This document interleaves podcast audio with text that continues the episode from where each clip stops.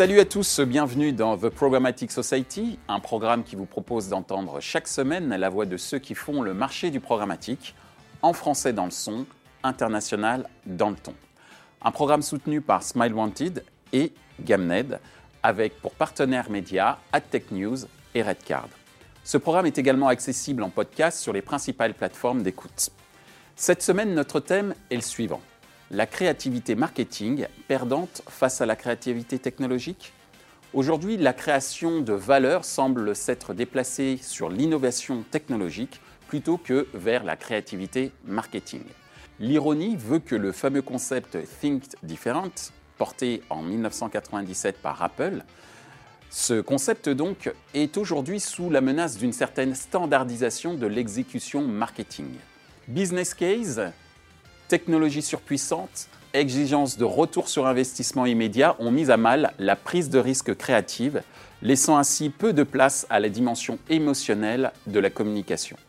Pour en discuter, Damien Morat de Gamned, Yann Châtelier de France Télévisions Publicité, Roland Kolchakian d'Oracle, Jérémy Parola de Reworld Media. Bonjour à tous, euh, bienvenue sur le plateau de The Programmatic Society. Ma première question, selon vous, la créativité euh, publicitaire est-elle bridée par l'omniprésence de la technologie? Damien. c'est une question très intéressante parce que je pense qu'on veut se faire croire qu'elle est bridée. On, le voit souvent, nous, euh, notamment quand on a des évolutions technologiques. je cite toujours une des évolutions euh, qui, date un peu maintenant, mais qui était par exemple le HTML5 pour tout ce qui était bannière publicitaire. on s'est dit, c'est génial, ça va permettre de pouvoir ajouter des animations dans les bannières, d'avoir quelque chose de beaucoup plus créatif, de laisser place à la créativité aussi sur les agences, pour les agences créa. Mmh.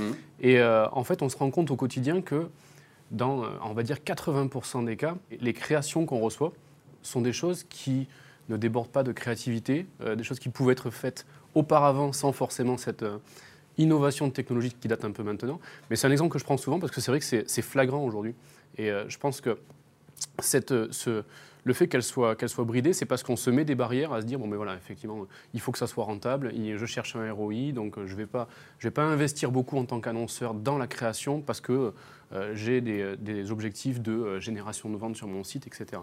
Donc ça, je pense que c'est une vraie barrière psychologique plus que, plus que technologique, sachant que les innovations, la création de technologies doit être au service de la création, de la création publicitaire et pas l'inverse. Euh, et que la création publicitaire doit aussi être stimulée par la création technologique.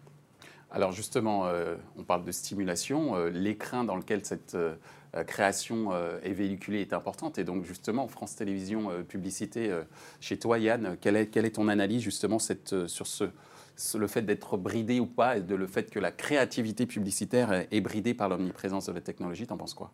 Alors justement, moi je suis pas tout à fait d'accord avec ça. Je trouve effectivement qu'on est un peu bridé. Euh, alors, on, se bride un peu nous-mêmes, mais il y a tellement en fait euh, maintenant d'enjeux et de surcouches euh, technologiques auxquelles on doit penser pour se mettre en fait finalement en compliancy finalement avec les, les indicateurs du marché.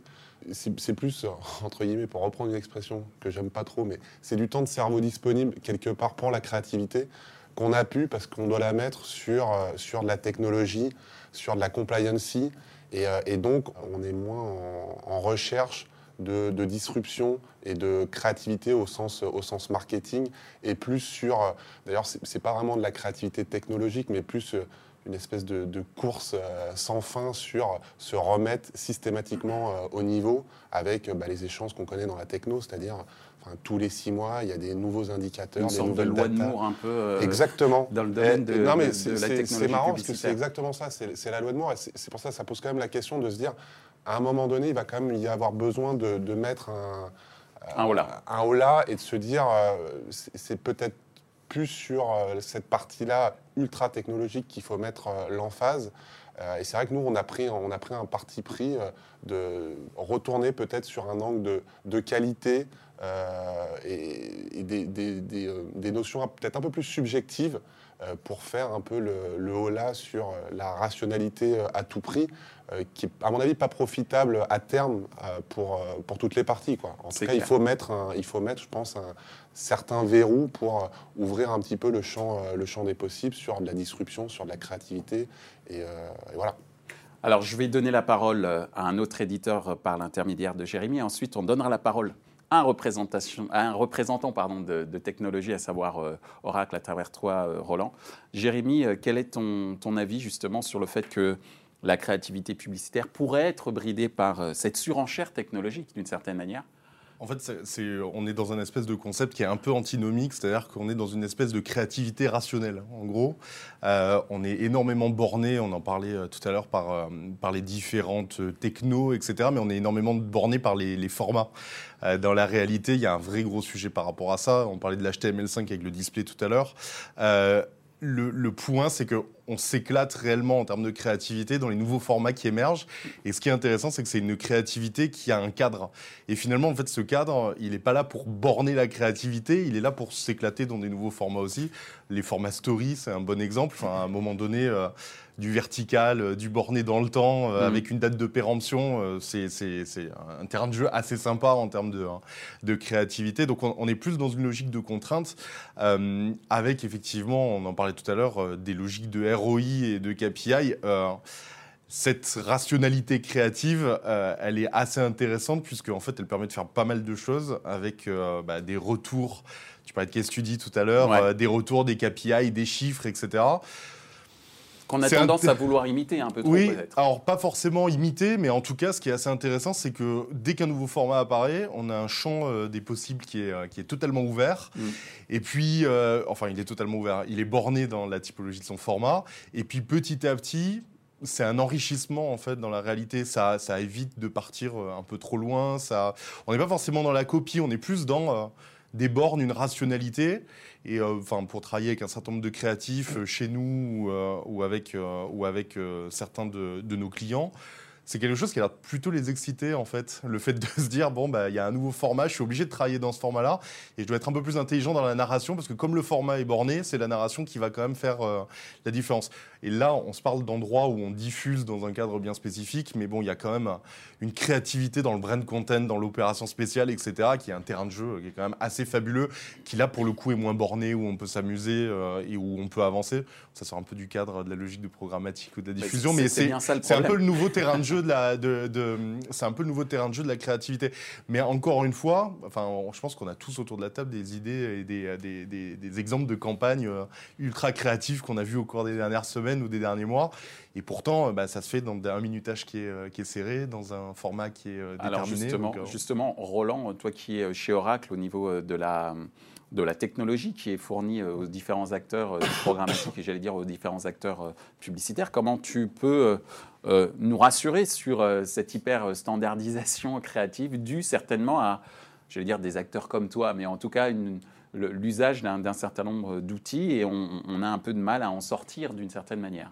Alors c'est vrai que c'est une question qui est vaste, qui est complexe et qui, euh, quelque part, met un peu en lumière ce rapport schizophrénique que le marketing, la pub peut avoir avec la technologie. Si je pense euh, ta question un peu sur le temps long et que je fais un peu d'histoire ou de généalogie, euh, fin des années 90, début des années 2000, on voit apparaître et se développer les premières technologies d'automatisation du, du, marketing, par exemple. Et très rapidement, les annonceurs, les équipes marketing ou publicité, ils voient rapidement leur intérêt. Pourquoi? Parce qu'elles vont gagner en productivité, en efficacité, elles vont euh, penser euh, leur campagne marketing avec des approches par processus et on commence à cracher effectivement de la rentabilité, de la, productivité. Sauf que euh, on arrive également assez rapidement à un autre effet pervers qui a, et on s'en est pas toujours très bien rendu compte, c'est que beaucoup d'annonceurs ont commencé en fait à penser leur stratégie marketing, leur plan marketing ou leur stratégie d'activation au travers des workflows et des possibilités offertes par les outils. Et je considère que là, c'est plutôt euh, euh, quelque part un effet, euh, un effet pervers. D'accord. et c'est très clairement là que ta question, finalement, elle fait du sens et qu'on peut effectivement se poser la question de cette dérive qui aujourd'hui pose question sur le bridage de la créativité par la technologie. Maintenant, ce que je vois, c'est que euh, depuis 2010, euh, je trouve qu'il y a une vraie redynamisation de l'écosystème AdTech et MarTech et qui ouvre un nouveau champ des possibles euh, en termes de voilà, mécanique d'activation, mécanique de créativité. Après, et ce n'est là que mon modeste point de vue, moi j'ai tendance à penser que la créativité est finalement une discipline qui transcende un peu toutes les autres. Et euh, prenons l'exemple, tu parlais par exemple des, dernières campagnes assez récentes. Moi, il y en a une qui m'a assez frappé et que j'apprécie beaucoup. C'est la dernière campagne de Nike aux US avec euh, Colin Kaepernick. Donc le fameux joueur de football américain qui est également voilà, la figure de proue des luttes civiles pour les Afro-Américains, qui s'insurge également contre les violences policières et qui est également ce footballeur américain qui a refusé de mettre le genou à terre. Finalement, qu'on m'explique où est euh, la, dimension technologique. il a mis le genou à terre. Oui, il a mis le genou à terre, pardon. il n'y a pas forcément une surenchère technologique. Donc tout ça pour dire que euh, je considère qu'il y a encore de la place et une véritable possibilité de création de valeur pour un vrai concept stratégique et créatif fort. Alors je vais reprendre un point que tu as évoqué, euh, Jérémy, sur le fait qu'on s'éclate pas mal en opérations spéciales, et c'est vrai chez, chez les éditeurs, mais j'imagine également au niveau des agences. Est-ce que euh, ces opérations spéciales branding sont à opposer euh, à la performance, en tout cas dans l'univers programmatique, puisque j'ai l'impression que dans l'univers programmatique, on utilise beaucoup les technologies et donc c'est assez borné. Et en gros, on est à se demander euh, comment revaloriser ce fameux branding en, performance, ou est-ce que les deux sont, sont conciliables? Yann? Moi, je pense pas qu'il faille, euh, qu'il faille les, opposer. Après, c'est toujours un peu ce qui est compliqué avec, euh, avec les annonceurs, c'est euh, où on met le curseur. C'est-à-dire, on sait qu'on est, on est dans un écosystème à la, fois, à la fois technologique, à la fois créatif, mais après, suivant l'intérêt justement de la, de la technologie, c'est peut-être ça force les annonceurs à, à choisir un camp. Et c'est vrai que l'ADR, je pense qu'ils ont beaucoup euh, pris le camp de la rationalité, de la performance, parce que ça, ça donne, on va dire, une visibilité à court terme qui peut être euh, un peu rassurante. Et euh, Maintenant, je pense qu'il euh, faut aussi euh, prendre euh, l'autre, le revers et essayer d'aller sur des, mettre le curseur peut-être un peu plus sur la créativité. Ça ne veut pas dire, c'est pas tout blanc ou tout noir. Ça ne veut pas mm. dire, si tu choisis la créativité, ça ne veut pas dire que tu peux pas avoir de la performance. Et si tu choisis la performance, ça ne veut pas dire que tu peux pas être créatif. Mais je pense que c'est vraiment le curseur. Et moi, ce que je constate, c'est que on a des fois des interlocuteurs qui ont du mal à, mettre le curseur parce que le, le réflexe que tu vas avoir, c'est que tu vas tout demander.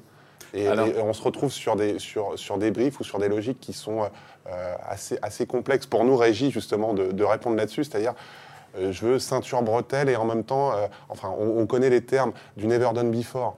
Bon, bah, moi, le never done before, je ne peux pas donner des rationnels sur comment ça fonctionne. Et on a vraiment ce type de questions qui, finalement, enfin, ça, paraît assez, assez ubuesque quand on vous demande, voilà, ce projet-là qui n'a jamais été fait, euh, quel rationnel tu peux me garantir ouais. Bon, bah, voilà, ça, c'est le, type de questions, euh, enfin, je, pense, hein, qu'on a assez régulièrement. Il y a eu un effet pervers de la technologie qui laisse à penser qu'il n'y a plus besoin de, prise de risque et qu'on peut faire finalement de la créativité avec tous les rationnels de performance. Mais je crois pas. Je crois qu'il faut quand même prendre la prise de risque. L'exemple de Nike, il est, il est, très bon et ça fait très longtemps finalement qu'on fait des prises de risque sans technologie. Et euh, la technologie peut juste, on va dire, peut-être amoindrir un peu, le, un peu le risque et donner un peu plus de visibilité. Je J'ai pas tout à fait la même approche euh, en tant qu'éditeur, mais je pense qu'on a une position qui est un peu biaisée euh, chez Reward Media, puisqu'en fait, on a une double casquette qui nous est un peu particulière, qui est une casquette d'éditeur de médias et une casquette de société de marketing et la performance. Mm. Parce qu'aujourd'hui, à l'intérieur du groupe, il y a une société qui s'appelle Trade Doubleur, qui est un, des leaders du marketing et la performance en Europe. Et comme on, on, peut être créatif dans les termes marketing, on peut inventer des mots, ça on aime bien inventer des mots de temps en temps, même si ça ne veut pas grand-chose.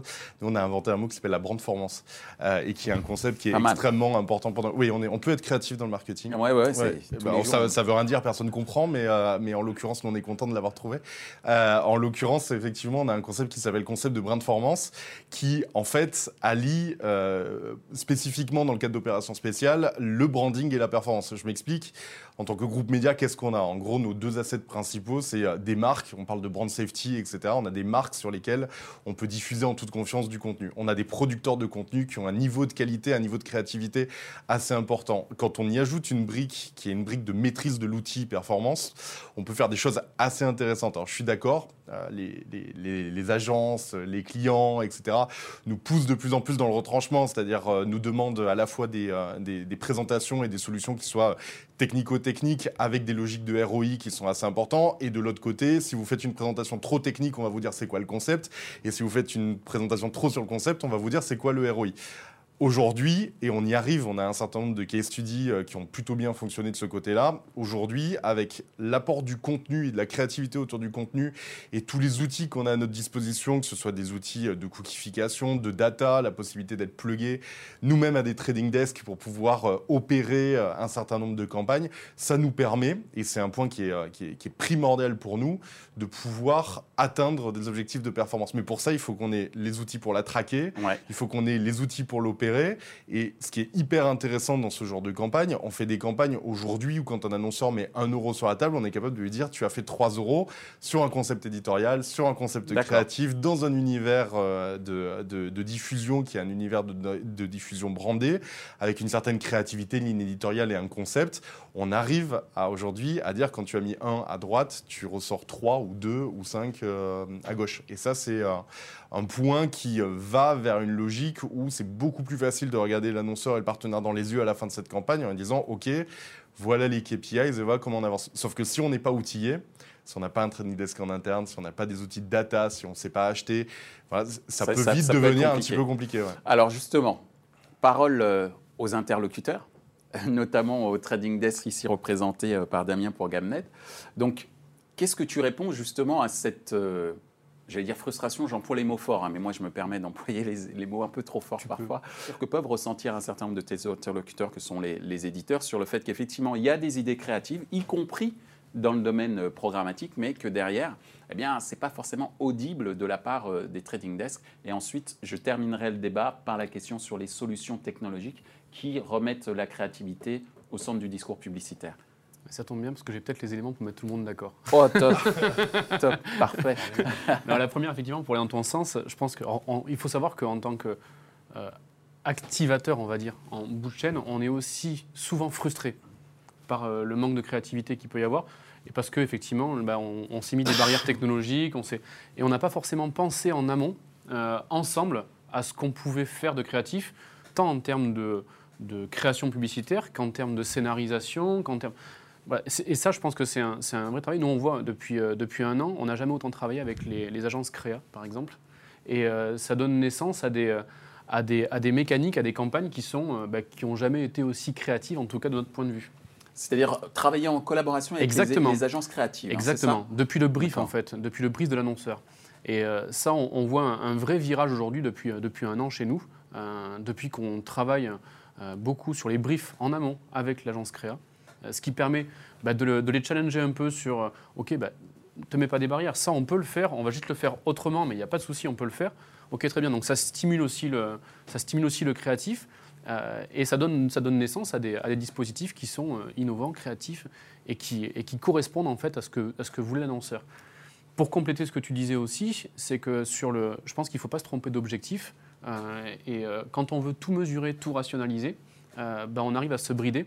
Et là, c'est pas forcément la technologie qui bride, mais c'est un, peu le- un peu les barrières psychologiques qu'on se met. Une campagne de branding, il faut, il faut garder en tête qu'elle est là pour créer de l'attention.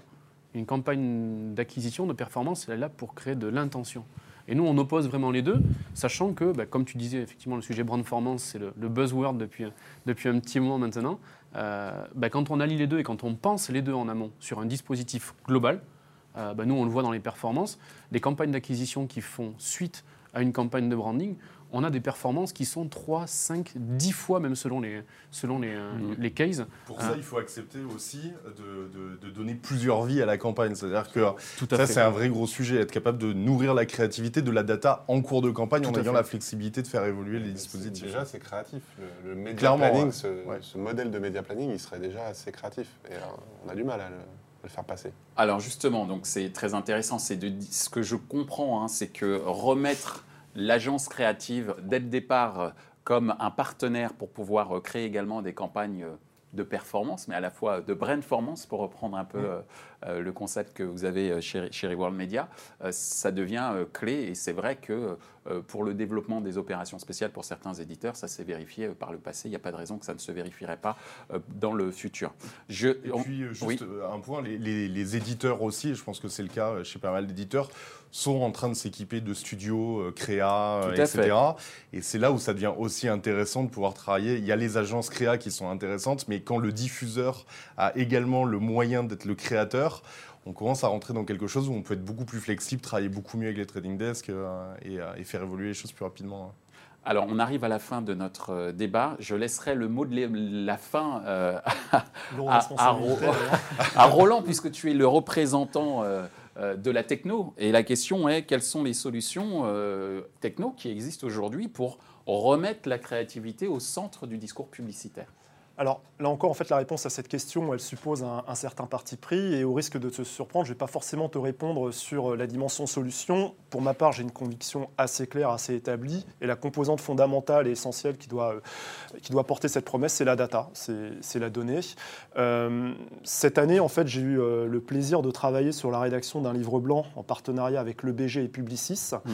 et qui était consacré à un thème qui va, à mon avis, vous parler, c'est l'association entre data et créativité. Donc, mhm. ce, ce livre blanc, euh, il a fait intervenir euh, une diversité euh, d'intervenants entre des annonceurs, des agences, des influenceurs, des startups et des journalistes. Et l'ambition de ce livre blanc, c'était avant tout de formuler une proposition sur la façon dont on devait repenser le framework créatif à l'ère du digital, de la data et des nouveaux formats publicitaires. Et on a souhaité le faire en nous inspirant en fait des tendances que l'on observe aux États-Unis, pardon pour ce tropisme US, où, on, on voit émerger en fait euh, une nouvelle typologie d'agences conseil euh, dont le modèle est extrêmement hybride et qui justement ont parfaitement compris comment utiliser euh, la donnée pour justement permettre de remettre un peu plus de rationnel dans des choix créatifs, dans des postures de marque, dans des stratégies d'activation et euh, éviter parfois euh, un peu trop de subjectivité ou euh, des a priori qui malheureusement ne démontrent pas toujours leur efficacité business. Donc en fait dans ce framework créatif, ce que l'on dit c'est que un, il faut savoir observer, capter et comprendre le réel. Une fois qu'on a fait ça, il faut essayer de définir c'est quoi le changement souhaité, qu'est-ce qu'on souhaite améliorer. Et là commence le travail d'intégration, d'exploitation des données. On va essayer de produire des insights à forte valeur ajoutée pour travailler sur des éléments de, positionnement, de redéfinition euh, d'audience, de mécanique euh, d'activation. Parce que, comme tu le disais très justement, je pense qu'il faut essayer d'appréhender la créativité au-delà du format et du message, mais les tactiques, le timing d'activation est également extrêmement important. Et aujourd'hui, il y a plein de technologies, euh, dont celles que l'on peut avoir parfois chez Oracle, qui permettent justement de repenser ce type de dimension. Et une fois qu'on a produit ces insights à forte valeur ajoutée, c'est là qu'on peut rentrer dans la phase d'industrialisation. On va essayer de les transformer à la fois en messages, mais surtout, et là c'est plutôt un peu mon dada personnel, essayer de les transformer en expérience. Voilà, vraiment en, quelque chose de, euh, de beaucoup plus expérientiel qui va permettre vraiment d'engager le consommateur sur la, sur la durée. Mais encore une fois, c'est vraiment la data pour moi qui est euh, le cœur du réacteur de cette démarche. Eh bien, c'est là-dessus que nous allons terminer notre débat. En tout cas, je vous remercie d'être euh, venu et de nous avoir apporté euh, vos euh, insights, pour reprendre une de tes expressions et une expression chère au marché, vos insights pour évoluer dans la créativité au sein de l'écosystème programmatique. Merci. Merci. Ainsi s'achève ce débat autour de la créativité dans l'écosystème publicitaire programmatique. Les trois points à retenir de nos échanges sont les suivants. La chasse à la rentabilité et la productivité à court terme a été un frein à la prise de risque créative. 2. Des initiatives telles que la brandformance, alliant branding et performance, permettent à certaines régies de remettre la créativité au centre des discussions avec des annonceurs et les agences. 3. L'implication des agences de création au sein de projets de diffusion data et programmatique est un véritable atout pour repositionner la créativité au cœur de la communication digitale. Retrouvez ce programme en podcast sur les principales plateformes d'écoute. Merci à Smile Wanted et Gamned pour leur soutien, sans oublier nos partenaires médias, les magazines AdTech News et Redcard. Merci également à l'ensemble des équipes d'Atelier B pour la réalisation de ce programme.